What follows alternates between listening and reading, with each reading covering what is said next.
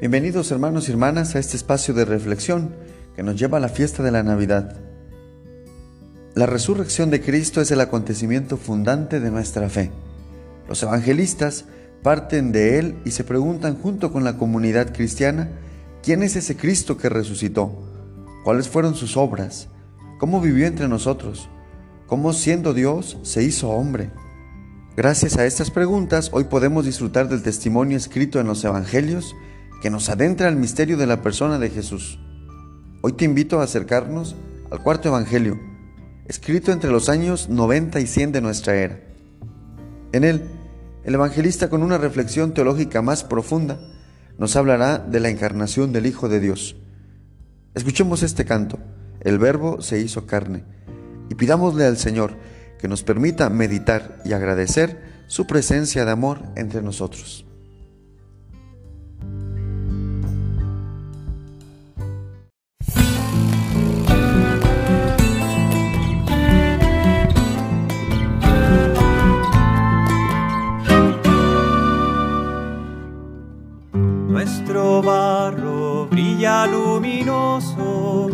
Nuestra carne canta estremecida, nuestra historia no es irreparable, nuestra muerte no es definitiva. El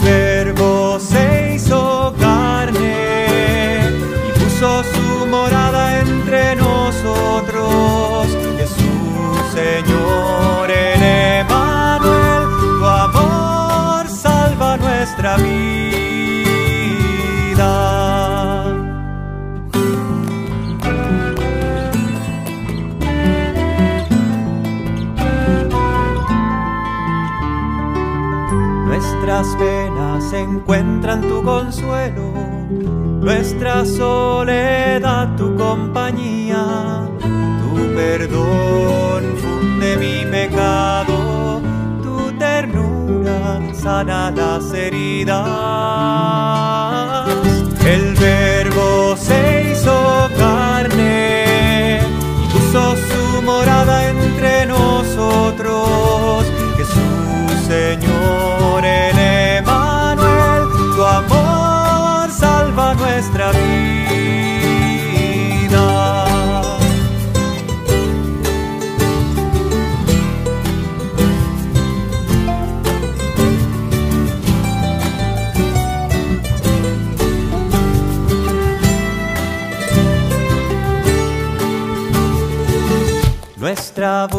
Búsqueda tiene tu horizonte, nuestro anhelo se llena de esperanza, nuestros sueños encierran mil promesas, se sacian los deseos y se ensanchan.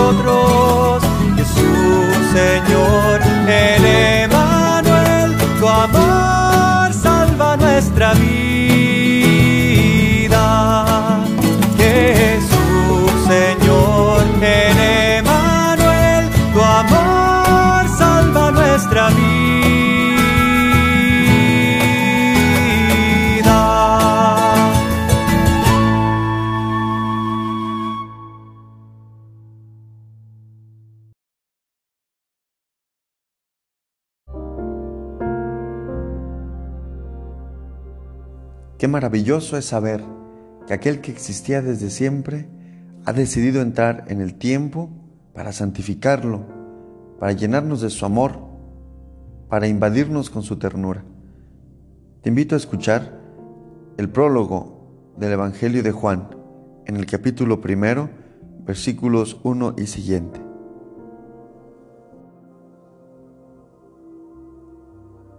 Al principio ya existía la palabra la palabra estaba junto a Dios y la palabra era Dios. Ya al principio ella estaba junto a Dios.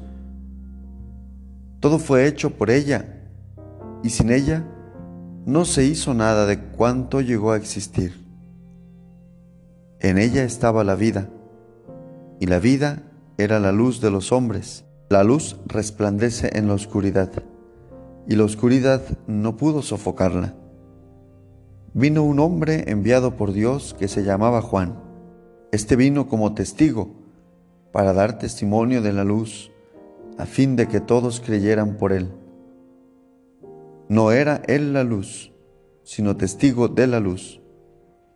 La palabra era la luz verdadera que con su venida al mundo ilumina a todo hombre. Estaba en el mundo pero el mundo, aunque fue hecho por ella, no la reconoció. Vino a los suyos, pero los suyos no la recibieron. ¿A cuántos la recibieron? A todos aquellos que creen en su nombre, les dio capacidad para ser hijos de Dios.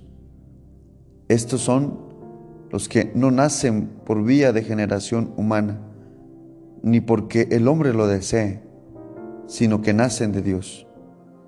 Y la palabra se hizo carne y habitó entre nosotros, y hemos visto su gloria, la gloria propia del Hijo único del Padre, lleno de gracia y de verdad. Palabra del Señor. Gloria a ti, Señor Jesús.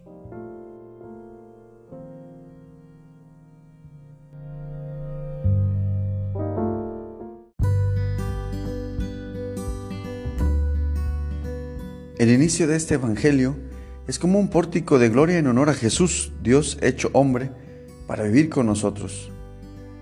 Proclama a Jesús como la palabra o logos, la manera hebrea de expresar que el decir y el hacer de Dios van siempre de la mano y un término de la sabiduría griega para designar a Dios. Jesús existe desde toda la eternidad, en unidad con el Padre y es Dios como Él. Por Él, por Jesús, fue creado el universo entero. Después asumió nuestra carne, se hizo uno de nosotros para podernos decir quién es Dios. Solo Él nos puede revelar cómo es Dios, puesto que es su Hijo único, la palabra encarnada. Meditar este texto del Evangelio nos invita a agradecer nuevamente por el don de la encarnación del Salvador Cristo, la palabra, que creó el universo entero, decide entrar en el tiempo para santificarlo, para redimirnos, para llevarnos nuevamente al corazón de papá. Cristo que es la vida, Cristo que es la luz, Cristo que es el camino, sale a nuestro encuentro para darnos una nueva oportunidad, para abrazarnos con su amor y con su misericordia. Los elementos que nos presenta el cuarto Evangelio nos ayudan a confrontar nuestra propia vida en medio de las situaciones que vivimos. Cristo, que es la palabra que habla a lo largo del tiempo, nos invita en un primer momento a escucharle, a escucharle con el corazón, a escucharle completamente, a prestar atención a su mensaje, a su voluntad, y de esta manera abrir nuestro corazón para que su gracia se derrame una y otra vez en toda nuestra existencia. Cristo es la luz que resplandece en medio de tantas oscuridades, de nuestras propias tinieblas, de nuestra vivencia del pecado, de las inconsistencias, de la falta de fe. Cristo llega como ese rayo que penetra hasta lo más profundo para volver a ser claro aquello que se ha confundido por el pecado. Cristo, al encarnarse, viene y nos ofrece la claridad de su gracia, de su ternura y de su amor, para con ella poder ser libres. Cristo es encuentro. Vino a nosotros, vino a los suyos para que los suyos pudieran volver a su origen, volver al corazón de su Padre. Cristo, como dice San Pablo, no se aferró a su condición divina, sino que se abajó con ternura para abrazar nuestra propia condición limitada y llevarla al corazón de papá. Cristo, así pues, se pone en marcha y sabe de encuentro. Toca nuestro corazón y nos invita a reconocer que nuestro origen no está en la tierra, que nuestro corazón debe estar puesto en el cielo, nuestra mirada en el reino y nuestras fuerzas deben ser desgastadas por algo más grande que las cosas materiales, que las cosas temporales, que las cosas pasajeras. La lectura del Evangelio que hemos escuchado nos recuerda un regalo grandioso que tenemos como bautizados y como creyentes en Cristo, la capacidad de ser llamados hijos, hijos que son profundamente amados, hijos que vivencian todos los días la misericordia de Dios que sale al encuentro, hijos que a pesar de sus errores y de sus limitaciones siguen siendo mirados y tocados con la misma ternura del amor. Y la palabra se hizo carne y habitó entre nosotros. Qué maravilloso regalo el que Dios nos ha hecho con el misterio de la encarnación de su Hijo. Cristo, aquel que tanto ama el Padre, nos comparte de ese mismo amor. Cristo ha venido a los suyos y hemos visto su gloria. En Él podemos contemplar el rostro misericordioso y tierno del Padre. En Él podemos conocer al Dios desconocido. En Él podemos sentir su abrazo, sentir su mirada, sentir su perdón, sentirlo cerca.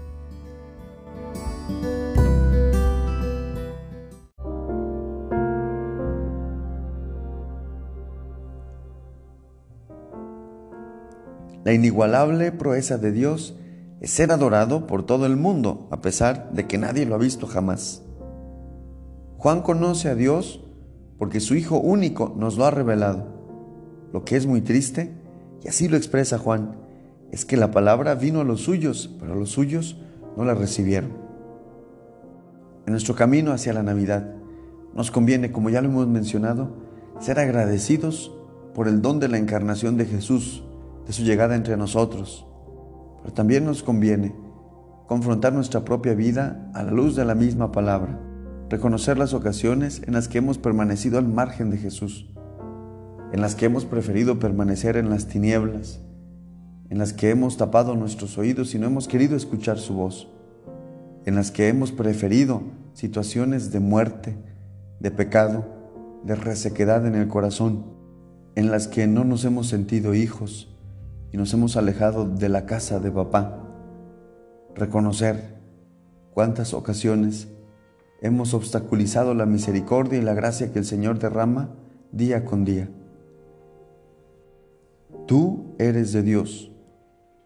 Sería interesante que en este concreto día pudieras preguntarte, ¿lo conoces bien? ¿Lo has recibido en tu corazón? Dios, el Emanuel, que ha querido encarnarse, tiene un lugar importante en tu vida?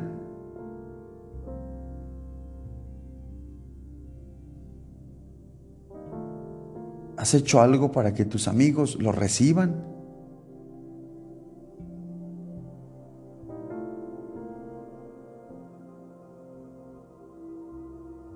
La iglesia tiene como misión llevar a Jesús a toda la humanidad, como miembro de la iglesia, como bautizado, como hijo e hija de Dios. ¿Qué parte tomas tú en esta misión de tu familia, de la iglesia?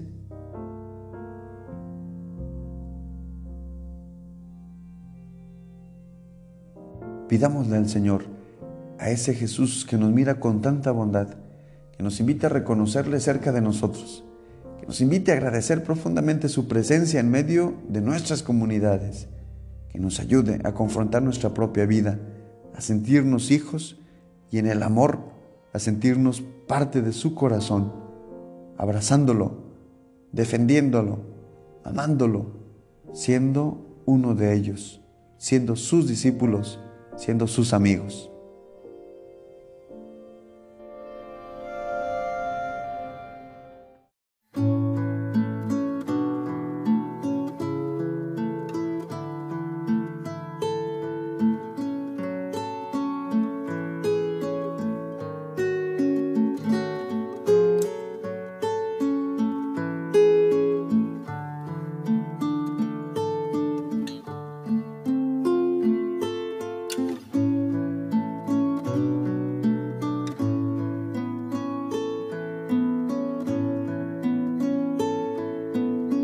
Principio existía la palabra junto a Dios y era Dios. Al comienzo de los tiempos Dios lo hizo todo y la palabra era Dios. Y la palabra era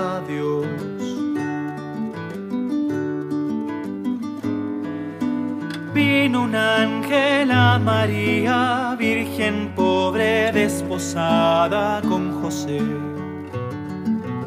Y le dijo, Dios te salve, llena eres de gracia. Tú serás madre de Dios. Tú serás madre de Dios. La palabra se hizo carne y habitó entre nosotros. Y hemos visto su gloria, lleno de gracia y de verdad, y la palabra se hizo carne habitó entre nosotros y hemos visto su gloria, lleno de gracia y de verdad, lleno de gracia y de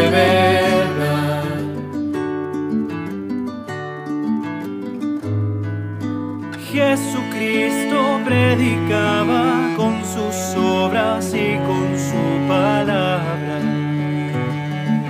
y enseñaba a los hombres el amor a Dios y el amor a los demás y el amor a los demás.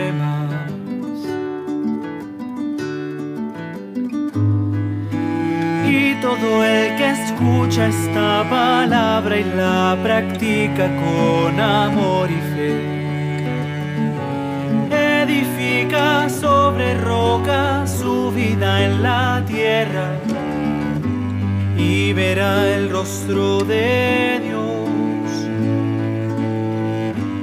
Y verá el rostro de Dios. La palabra se hizo carne y habitó entre nosotros. Y hemos visto su gloria lleno de gracia y de verdad. Y la palabra se hizo carne y habitó entre nosotros. Y hemos visto su gloria lleno de gracia y de verdad.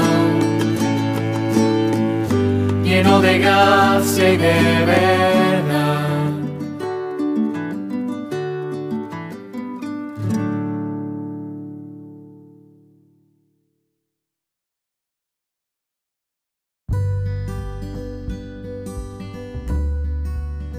Así, queridos hermanos y hermanas, hemos llegado al final de este momento, pidiéndole al Señor que nos ayude a ser agradecidos y que nos permita tener un corazón donde reine la luz, la esperanza, la misericordia, la ternura y la paz. Un corazón que sepa sentirse parte de Dios, un corazón que le lleve a aquellos que le rodean. Gracias por permitir encontrarnos nuevamente. Nos vemos mañana y pidámosle al Señor que lo que con fe hemos puesto en sus manos se cumpla según su voluntad. Que la bendición de Dios Todopoderoso, Padre, Hijo y Espíritu Santo, descienda sobre ti, sobre tu familia y les acompañe siempre. Paz y bien.